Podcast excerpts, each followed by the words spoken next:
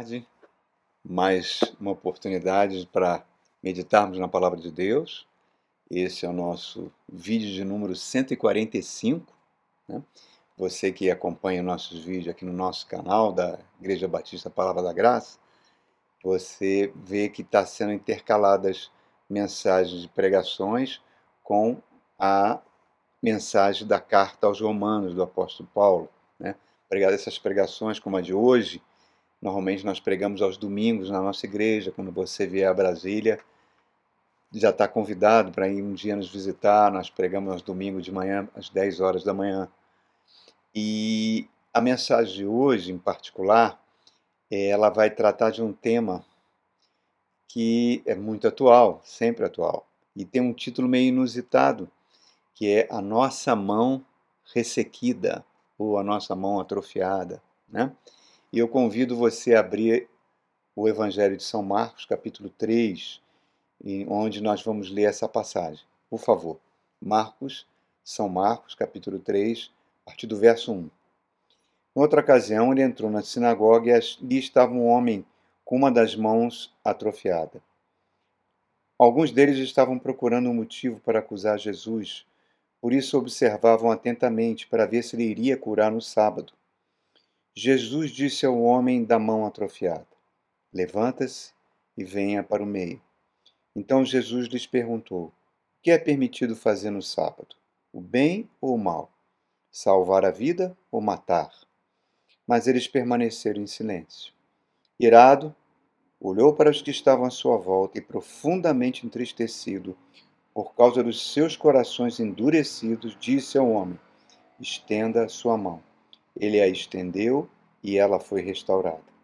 Então os fariseus saíram e começaram a conspirar com os herodianos contra Jesus sobre como poderiam matá-lo.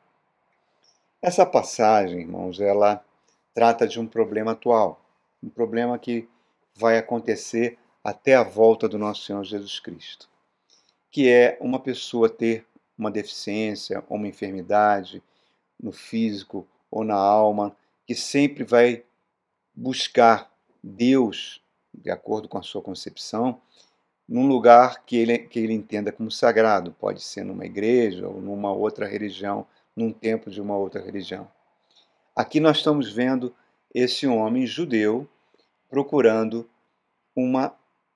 estando presente numa sinagoga e constando um defeito físico. Né?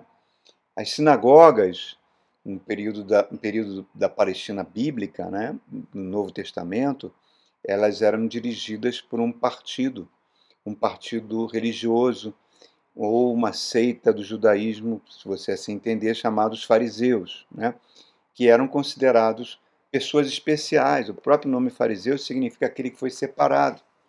Eram os religiosos, eram aquelas pessoas que o povo considerava como representantes de Deus na terra, né? E nós estamos vendo Jesus nessa sinagoga, que é a particular sinagoga de Carfarnaum, ele está ali naquele momento e eles veem um homem com problema, tem um homem com problema, com uma mão atrofiada, uma mão ressequida, e eles ficam observando para ver se Jesus iria curar esse homem. Reparem, no, no coração desses homens, desses líderes dessa sinagoga, eles não estavam preocupados, eles não estavam com um pensamento assim, ah, será que Jesus vai usar o seu poder de cura para para curar esse homem que vem sofrendo há tantos anos, talvez desde a sua infância? Será que esse homem hoje vai receber essa bênção? Enfim, um pensamento de compaixão, de misericórdia, de intercessão para que aquele homem recebesse a cura. Não, não era isso que estava no coração deles. O que estava no coração deles era para ver se Jesus, caso viesse a curar aquele homem, ele estaria violando o sábado. A preocupação não era com a saúde daquele homem, em sim que eles estariam que Jesus estaria violando uma regra, um mandamento, enfim. E isso é uma marca daquilo que nós chamamos de o falso zelo por Deus. Pessoa que tem zelo por regras, por liturgias, mas não mas nutre uma indiferença para com o seu próximo. Isso é o tipo de atitude que Deus abomina. A gente vê isso em todas as Escrituras. né? Uma, um zelo por Deus, mas um zelo que não tem misericórdia. Uma religião que se baseia em sacrifícios, mas não se baseia em amor ao próprio. Né? Então, é, reparem, irmãos, isso é tão marcante. Eu vou até fazer um paralelo aqui com Noé, certo? A história de Noé, que está lá no livro de Gênesis, logo nos primeiros capítulos. Essa indiferença do ser humano para com o seu próximo, a maldade do ser humano para com o seu próximo, foi um, um grande motivo para Deus ter destruído a humanidade e a sua criação no dilúvio. E a história de Noé é aquele homem que recebe a missão de construir uma arca, e com essa arca ele salva o reino animal e salva o remanescente da humanidade da ira de Deus. A história do dilúvio e o seu rescaldo, quer dizer, quando as águas do dilúvio descem, é tão convincente, é tão tenebrosa, é tão arrepiante, que nós tendemos a ignorar a causa de Deus ter usado uma medida tão extrema como a destruição da humanidade por meio das águas do dilúvio. Por quê? Porque quando nós ignoramos as causas profundas que estavam no coração de Deus, que levaram Deus a agir dessa forma, a gente vê que essas mesmas causas também continuam presentes no coração humano nesse episódio que nós estamos lendo aqui na sinagoga. E estão presentes até o dia de hoje. Lá no, na época de Noé, a humanidade entrou num colapso de moralidade que fez ela ir para o abismo, né? por causa do seu egoísmo, pela sua falta de amor ao próximo. Em Gênesis capítulo 6, verso 6, Deus se arrependeu de ter feito a humanidade. Olha só, irmãos. O coração do homem era tão, é tão mal que ele, o coração de Deus ficou em luto. Né? Porque ele criou o homem com um único objetivo. Eu e você estamos aqui com um único objetivo: relacionarmos com Deus. Para que o Espírito de Deus venha nos transformar na imagem e semelhança do seu Filho Jesus Cristo. Então, desde Adão no Éden, quando Adão vira as costas para Deus, desde o pecado de Adão, a humanidade vem numa espiral de decadência. Né? Nós temos história de roubos, de crimes, de violência contra o próximo, de violência contra a natureza. A história humana é uma história marcada pelo dinheiro, pela pobreza, pela ganância, pela ambição, pela guerra, pela prostituição, por classes sociais, por egoísmo, por impérios, por escravidão. E tudo isso tem um objetivo: é a busca do homem em querer ser feliz sem Deus, sendo que Deus é a fonte de toda a felicidade. Lá no Éden, quando o pecado entra, o homem perde a imagem de Deus e vai assumir a imagem da serpente. Eu posso dizer para você que a humanidade naquele momento se tornou endemoniada. Porque cada ser humano queria ser o seu próprio Deus. E o Noé, naquela geração dele, ele foi o único homem capaz de ouvir a voz de Deus. Ele estava acima do caos, caos da sociedade, caos cultural da sociedade da sua época. Ele era um farol. Ele se tornou uma esperança para o futuro. Deus coloca sua esperança em Noé. E a missão de Noé, é, a parte mais fácil, no meu entender, foi a construção da arca, que levou 120 anos. Uma obra de engenharia naval portentosa. 120 anos para construir. Mas para mim o mais difícil não foi isso. O mais difícil foi ele salvar, pegar cada casal de animais, colocar dentro da arca, pegar sete seres humanos, oito com ele, quer dizer, os seus três filhos, a sua esposa e as esposas dos seus filhos, oito seres humanos, e durante 40 dias naquela arca cuidar um do outro, um cuidando do outro e cuidando da, dos animais, que eram representantes da natureza. Noé não, não fez nenhuma pergunta para Deus por que, ele teria que construir a arca, não fez nenhuma objeção, ele simplesmente obedece. Junta esses casaizinhos de animais alimenta-os por 40 dias, e ali ele estava cumprindo aquilo que Adão se recusou. Porque quando Deus criou o planeta, Deus falou para Adão: cuide do jardim, tenha domínio sobre todas as criaturas, cuide do meu planeta. Né? Ali, Noé estava aprendendo a cuidar da criação de Deus, o que Adão não fez. E quando Noé sai da arca, ele se depara com um cenário extremamente horroroso de, de, destruição. É como se houvesse uma Hiroshima depois da bomba atômica em escala planetária. Ele sai da arca, ele não se lamenta diante daquele cenário de tragédia e age. Age como? O que, que ele faz? A primeira coisa, ele levanta um altar para Deus, pega alguns animais que era costume na época, sacrifica-os para Deus e diz que o aroma agradável subiu até Deus e Noé restabeleceu a relação que foi perdida com Deus. Agradeceu a oportunidade de repovoar o mundo. E baseado na atitude de Noé, Deus promete que não vai mais destruir o mundo por dilúvio, abençoa Noé, abençoa seus filhos. E estabelece uma aliança, que é conhecida como aliança noética, entre uma, cujo princípio é o mesmo de todas as alianças que Deus estabeleceu com o homem, inclusive a santa aliança com Jesus Cristo, pelo seu sangue, é que cada um cuide do seu próximo e cuide também da terra, do planeta. Jesus vai firmar esse princípio milhares de anos depois, quando ele conta a parábola do bom samaritano, né? onde um homem estava se deslocando de Jerusalém para Jericó, ou vice-versa, agora tanto faz, estava né? nessa estrada e ele é assaltado, sofre uma violência muito grande, deixado como morto no chão. Passa o sacerdote, o representante de Deus, o pastor, o padre, como você quiser chamar, olha para aquele homem em estado de quase morto e não faz nada para ajudá-lo. Depois passa o líder do louvor, né, o levita, o líder do louvor gospel, aquele que arrasta, que faz aqueles super louvores na marcha de Jesus, estou fazendo uma comparação com dias de hoje, olha para aquele homem ferido e não faz nada. E depois passa aquele que era considerado maldito, amaldiçoado, que era considerado nem como ser humano, o samaritano. Esse homem para, pega um homem, cuida dele, cuida das suas feridas, leva para uma estalagem, paga as diárias, paga a alimentação, em suma, cuida daquele homem. E Jesus vira para os mestres da lei, para os fariseus que estavam ali ouvindo essa parábola e fala: Este é o culto que Deus quer.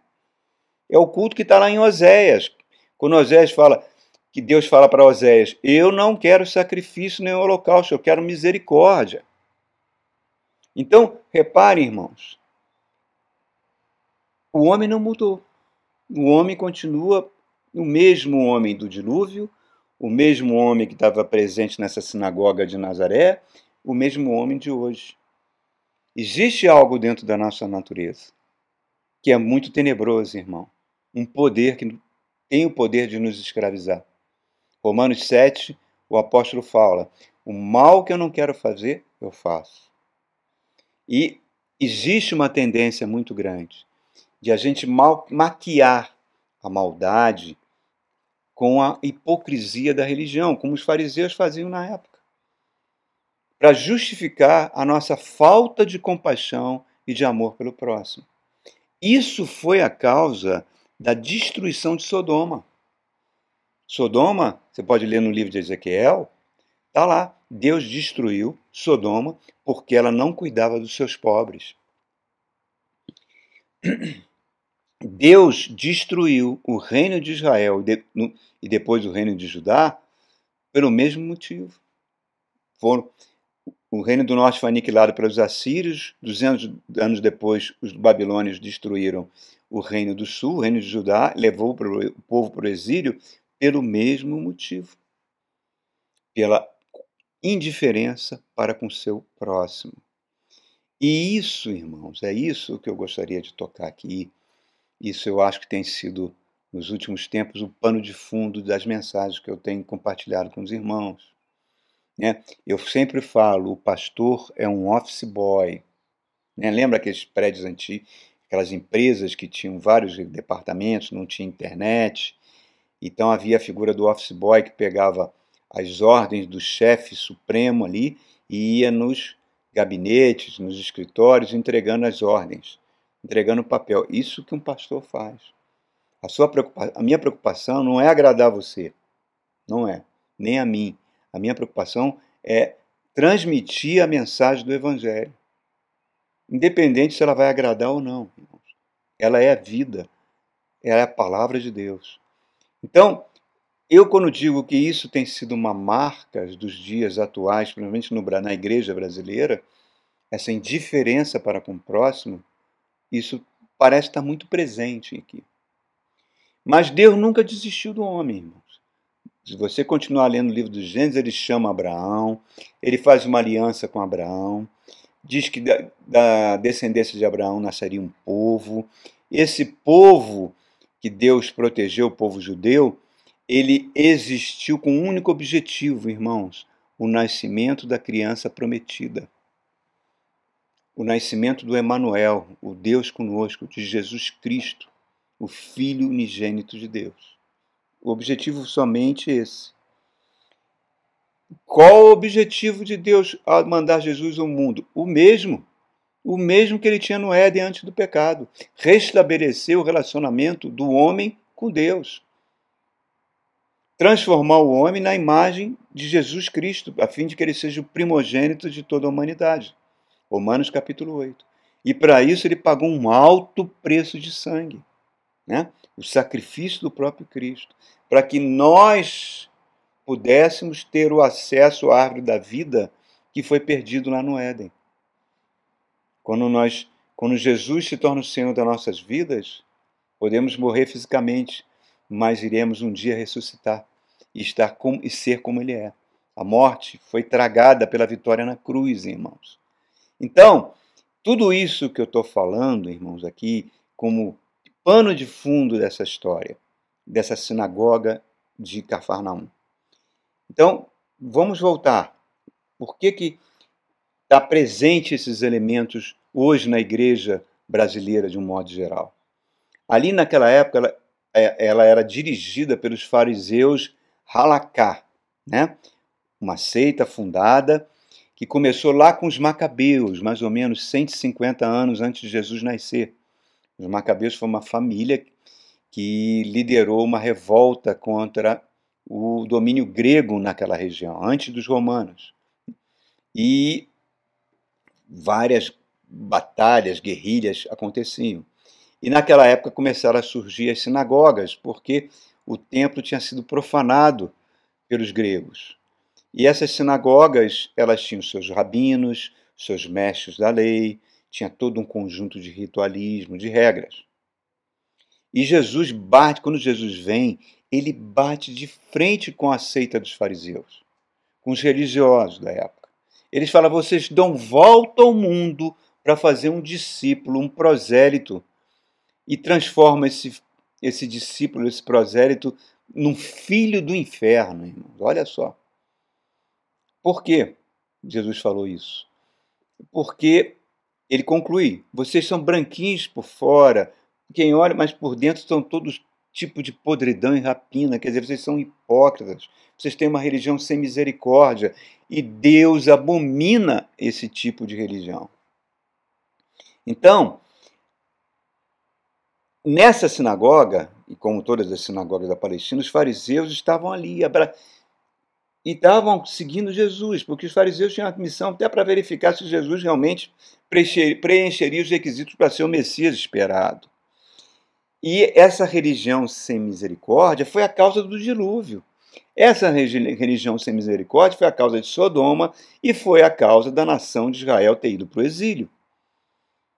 Hoje nós vemos isso, irmão, está muito presente nos tempos atuais. As pessoas vão para grandes igrejas, cantam, tremem, choram, fazem marcha para Jesus, mas nós estamos atingindo um nível de intolerância tão grande e de uma apologia à violência tão grande que, eu, que é um horror. Um horror. Eu esperava que depois dessas eleições que as coisas voltassem ao normal, né? que as pessoas aceitassem o, a, a vontade popular, porque nós estamos numa democracia, mas isso não está acontecendo, irmãos.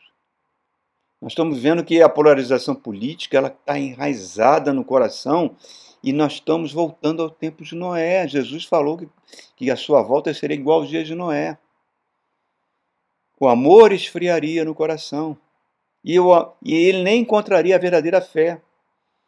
Mas voltando aqui para a sinagoga, no sábado, os fariseus levavam isso a um extremo só poderia ser violado em caso de morte de um, de um pai ou de uma mãe, ou se um animal caísse dentro de um poço, etc. Eles eram incapazes de sentir compaixão pelo sofrimento alheio. E esse homem, o homem da mão ressequida, a mão ressequida, dentro do judaísmo da Palestina bíblica, era um símbolo de maldição hereditária. Olha que coisa horrível, irmãos. Por quê? Que se você for abrir o livro do primeiro de Reis, no capítulo 13, nós temos a história do rei Jeroboão, que é o rei que, na época ele não era rei, ele era um líder político, e ele tentou várias vezes com o rei Salomão diminuir a carga de impostos do povo, né, que Salomão estava cobrando impostos excessivos para manter o seu luxo, e Salomão morre e ele tenta fazer isso com o filho de Salomão, Roboão. Roboão não aceita então Jeroboão cria uma, praticamente uma divisão do país na metade. As dez tribos vão com ele para parte norte do país, onde eles vão fundar o reino de Israel, e a capital vai ser Samaria. E as duas tribos de Judá e Benjamim vão formar o reino do sul, capital Jerusalém. E Jeroboão, vendo que o povo estava indo, descendo numa peregrinação para ir ao templo em Jerusalém, ele constrói um templo, um altar grande lá em Samaria e diz para o povo que não precisava mais ir para Jerusalém buscar Deus, podia buscar Deus ali, que ele mesmo ia nomear os pastores, os sacerdotes. E Deus manda um profeta para falar com Jeroboão, e Jeroboão não aceita as palavras do profeta. O profeta então fala com ele que aquele altar que Jeroboão estava levantando ia ser quebrado no meio, como o seu reino também o seria. E naquele momento que o profeta fala isso, a mesa do altar quebra no meio, as cinzas caem no chão, e Jeroboão fica com tanta raiva que ele faz assim com a mão: prendam esse homem. Quando ele faz isso, prendam com esse homem, a sua mão fica completamente seca e atrofiada. Então, esse homem Estamos aí quase dois mil anos depois, não, mil e poucos anos depois, tem, nasceu com esse defeito. Tenta imaginar, irmãos, a maldição, a carga emocional que ele devia ter. Ele devia esconder essa mão dentro da sua túnica, né? Ele devia ser alvo de preconceitos, devia sentir muita vergonha por causa da intolerância do povo, mas mesmo assim ele estava na sinagoga, ele estava buscando a Deus. E a gente pode herdar um estado de alma assim, irmãos. Um estado de mão ressequida. Na nossa alma pode ser uma mão ressequida, fazendo essa comparação. Três grandes causas podem acontecer. Ou, primeira causa, a, mão, a nossa alma com uma mão ressequida, causada pela própria vida, coisas que aconteceram com a pessoa que a pessoa não teve a menor culpa. Às vezes a pessoa nasce com um defeito físico, né? é, uma paralisia ou uma doença, e às vezes ela sente vergonha. Eu me lembro que na minha infância havia um vizinho meu que tinha uma perna mais fina que a outra. Nossa, ele era alvo de piadas, de palavras maldosas. É, é uma coisa muito violenta, muito má, né? E esse homem devia ser por isso, devia ser alvo de piadas, de preconceito. E o que, que acontece? Qualquer pessoa que sofre isso, ela se retrai, ela fica num canto, ela tem medo de se expor, de ser envergonhado. Na Palestina bíblica, a mão, era a mão, principalmente a mão direita, era usada para selar acordos, contratos. Era a mão que o homem empunhava quando a espada quando estava na guerra, né? Era a mão do provedor da família. Então esse homem está lá, lá no canto da sinagoga, talvez com a caça-mão enfiada dentro da sua túnica, porque as experiências dolorosas da vida fazem isso conosco, né, irmãos? Deixa a nossa alma como se estivesse em carne viva. Nós não queremos que essas experiências voltem, nos machuquem, e a gente se fecha, a gente se isola. Humilhações também podem causar isso. Às vezes não é nem problema físico, é, é desde a sua infância você recebeu palavras duras, palavras maldosas dos seus pais, sofreu algum tipo de abuso emocional ou físico. Tudo isso vai atrofiando o nosso emocional, irmãos. Vai fazendo que a nossa alma fique com uma, uma mão ressequida. Mulheres sofrem muito isso. Quando elas não são honradas pelos seus maridos, pelos seus filhos, não são honradas no ambiente de trabalho. Satanás, ele é mestre, ele é mestre em repetir padrões de dor. É o pai que batia na mãe e era um adúltero, não fazia nenhuma questão de esconder seus adultérios. O filho, o homem, quando se torna um homem adulto, tem, tem a tendência muito grande, a, a psiquiatria, a psicanálise explicam isso, de repetir esse comportamento. Repetem porque a nossa tendência de nos auto-sabotarmos é muito grande. A psicanálise é muito útil para aliviar esses padrões, né? mas ela não cura o sofrimento humano. As pessoas vão ficando doentes psicóticas, porque criam uma realidade externa de convívio para ocultar uma realidade interna que não consegue suportar. Moças que têm a necessidade de se sentirem amadas e vão procurar namorados muito parecidos com seus pais e muito parecidos com os vícios que o seu pai teve. Se o pai teve vários tipos de vícios, não importa qual seja, álcool, drogas, pornografia, etc., adultério, elas têm uma tendência a procurar namorados que têm esse tipo de, de vício. Por incrível que pareça, irmãos, se apaixonam achando que esses homens vão mudar e não vão mudar, irmãos. Se Deus não fizer a obra, não vai mudar. Então já é um casamento marcado, já anunciado com dor e quiçá com muita violência. Pessoas se auto-sabotam, meu irmão. Então nós vamos permitindo que a vida vá ressecando a nossa alma. A segunda causa que pode ressecar a nossa alma, assim como a mão desse homem estava ressequida, é que é causada pela religião. Isso, principalmente no meio evangélico, é muito comum.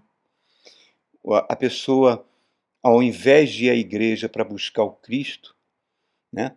aí se um pastor é rude, ou o pastor não é simpático, ou o pastor tem algum pecado, enfim, ela nunca mais vai à igreja mais.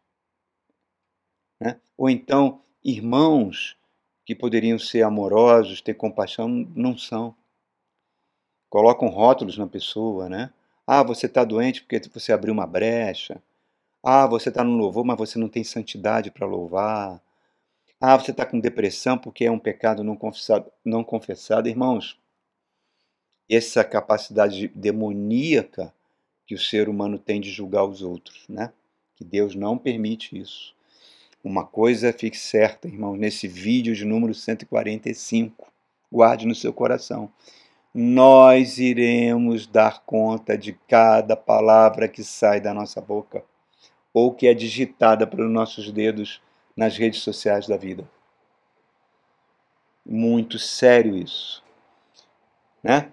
E tá aí o ambiente que nós vivemos, esse ambiente demoníaco de fake news.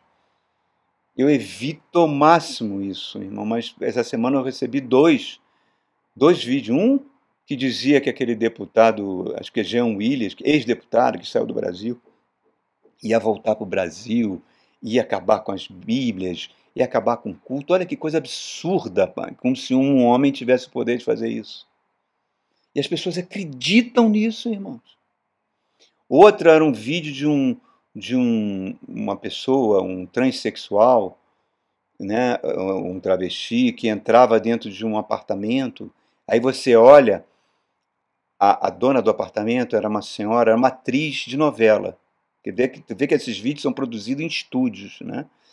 É uma atriz de novela já das antigas. E esse homem entrava, né, vestido de mulher, e dizia que ia, que ia levar a filha dela embora para que a filha escolhesse qual sexo que ela teria.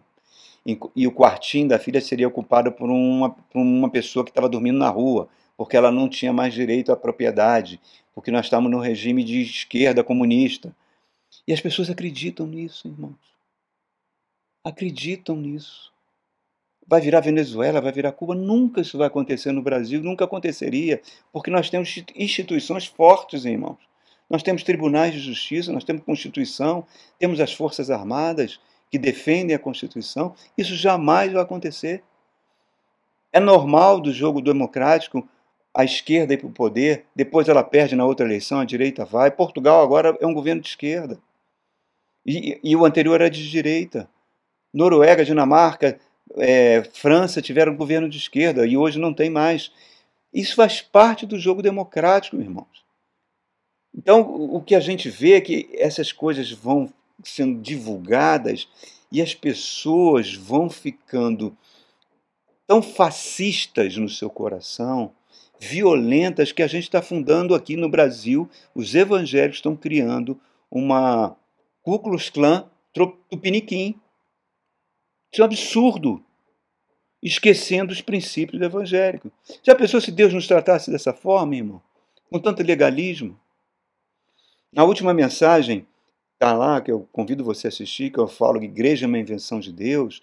A igreja é um lugar de restauração, é um lugar de compaixão, é um lugar de solidariedade, de amor. Ela não pode nunca virar um instrumento de opressão, senão atrofia a nossa alma, faz a nossa alma virar uma mão ressequida. A terceira causa da mão ressequida, da nossa alma atrofiar, é causada por nós mesmos. A nossa ganância, né? Provérbio diz que a nossa ganância produz a inveja, e a inveja é a podridão dos ossos, é a pior das macumbas. O apóstolo Paulo dá até um, um antídoto para isso, quando ele fala em Romanos capítulo 12: alegrai-vos com os que se alegram, e chorai com os que choram. E põe alegrar antes, porque nós temos a tendência até de chorar com a dor dos outros, mas não de se alegrar com a prosperidade de um irmão. E a inveja, irmão, é uma, é uma macumba terrível. É uma magia negra terrível. O primeiro homicídio foi causado pela, pela inveja. Ela é silenciosa, ela destrói a família, destrói o relacionamento entre irmãos. Homens ficam com a alma ressequida quando a esposa compara a, a vida dela com a esposa de uma outra pessoa dentro da sua própria igreja que tem um padrão de vida maior e culpa o marido por isso. Mulheres que usurpam a função do homem no lar como sacerdotes do lar. Se viram matriarcas, né? que faz os, o, a figura masculina do pai não, não ter evidência. Não estou falando de patriarcado nem de misoginia, mas estou falando da figura masculina, fazendo que seus filhos se tornem frágeis, se tornem homens a, que, com problemas na sua masculinidade. Isso traz maldição para dentro da casa, irmãos. Aí você fala, são todos crentes? Sim, todos são crentes. Vão para o inferno? Espero que não. Mas tem um inferno dentro do coração, dentro da alma, dentro do seu lar. Filhos que foram tão maltratados por uma mãe ou por um pai, que quando esses pais e mães estão velhos, eles, eles não conseguem se aproximar deles, irmão. E sentem culpa diante de Deus por causa disso. Então, irmãos, tudo isso que eu estou falando, são muitas causas que pode atrofiar nossa alma. A cura, a cura está nessa, nessa passagem aqui, irmãos. Quando Jesus chega para o homem, o homem está lá no canto, naquela sinagoga, escondendo a sua mão. Jesus chama o homem, vem cá, vem aqui para o meio. Coloca ele no campo visual de todos, uma coisa que ele não queria, ele queria ficar lá no canto escondido, com vergonha do seu defeito físico. E Jesus ainda faz mais, estenda a sua mão. Tenta se colocar a vergonha que esse homem sentiu. Ele abrindo a mão, mostrando aquela mão com defeito, motivo de tanta dor, de tanta vergonha, na frente de todos. E Jesus olha para o povo naquela sinagoga e diz que Jesus ficou irado com a falta de amor das pessoas que estavam ali para buscar Deus. E o que, que isso nos traz? Qual é a grande lição disso? Porque ali começou o processo de cura desse homem. Quando ele expôs, expôs ali o seu mal. A Bíblia fala que nós devemos confessar os nossos pecados, irmãos. Todos é, organizações tipo Alcoólicos é, Anônimos, Drogados Anônimos, Viciados em Sexo Anônimos, essas que fazem curas de vícios nas pessoas, todas as reuniões têm que ter confissão das pessoas. Confissão. Para que ela, eu sentia prazer em beber, eu sentia prazer em me drogar, enfim. Abrir com a verdade, que só a verdade pode libertar. E Deus quer que nós sejamos francos. É o convite de que Jesus faz para mim e para você. Venha para o meio, estenda a sua mão. Mostre-me a sua mão seca, se a gente quer cura, irmãos. Nunca tenha vergonha de se expor diante de Deus, porque eu e você temos mãos escondidas que talvez a nossa família não saiba, as pessoas que convivam com a gente não saibam, mas Deus sabe. Ah, sabe direitinho. Vê Davi? Davi cometeu adultério, engravidou a esposa do seu general, matou o seu general. Essa criança nasceu. O profeta Natan já tinha falado para ele que a criança não ia viver por causa do pecado dele. O que, que Davi faz? Davi vai para o tabernáculo, Davi não quer ouvir música, Davi não, é, não se perfuma, Davi entra num profundo jejum, escreve os dois salmos lindos que tem na Bíblia ele clama diante de Deus dia e noite para aquela criança ser poupada. Até que ele recebe a notícia que a criança morreu. O que, que Davi faz? Se levanta, se banha, se perfuma, manda vir um banquete, se alimenta, e perguntam para ele: Poxa, você ficou esses dias todos jejuando, chorando, agora, assim que seu filho morre, você volta a comer, acabou o jejum? Sim, sim.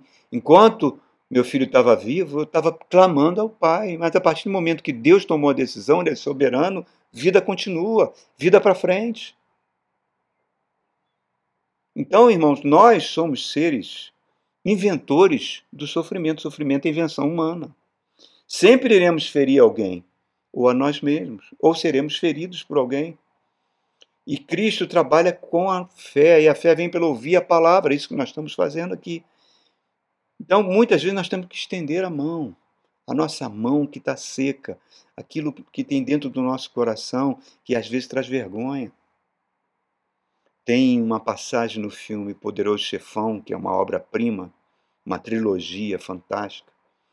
Na, no episódio 3, quando o personagem Michael, né, Corleone, vai à Itália, momento dramático da sua vida, ele encontra um cardeal católico que, que a gente entende no filme que vai ser o primeiro Papa João Paulo I, que era conhecido como Papa Sorriso, aquele que viveu apenas alguns dias no papado, morreu logo depois. E nessa conversa, o cardeal convida o, o Michael a fazer uma confissão. E ele começa a confessar, começa a confessar. Ele vai abrindo o coração dele, vai abrindo. Ele acaba falando que mandou matar o próprio irmão, que a gente vê no primeiro episódio da trilogia. E o Alpatino é um ator fantástico, né? Ele cai no chão gritando de dor, botando para fora como se fosse um pus de uma ferida, tudo aquilo que estava no interior dele, para que ele recebesse a cura, recebesse o perdão, recebesse a libertação. Hoje nós tivemos a notícia de, de um, daquele pastor, que, daquele homem que no passado participou brutalmente da, do assassinato da, da filha da Glória Pérez, né? E foi preso, ficou anos na cadeia, depois foi solto e se converteu ao pastorado se converteu a Jesus e entrou no, e se tornou pastor. E sempre convivia com o crime que ele cometeu. Hoje o Senhor deu descanso para ele, né? Morreu relativamente jovem, com 53 anos, eu acho. Eu fico imaginando como deve ter sido difícil para ele tudo isso. Né? Mas ainda bem que Deus é um Deus de misericórdia. Deus não nos trata dessa forma. Eu creio que Deus o perdoou. Perdoou.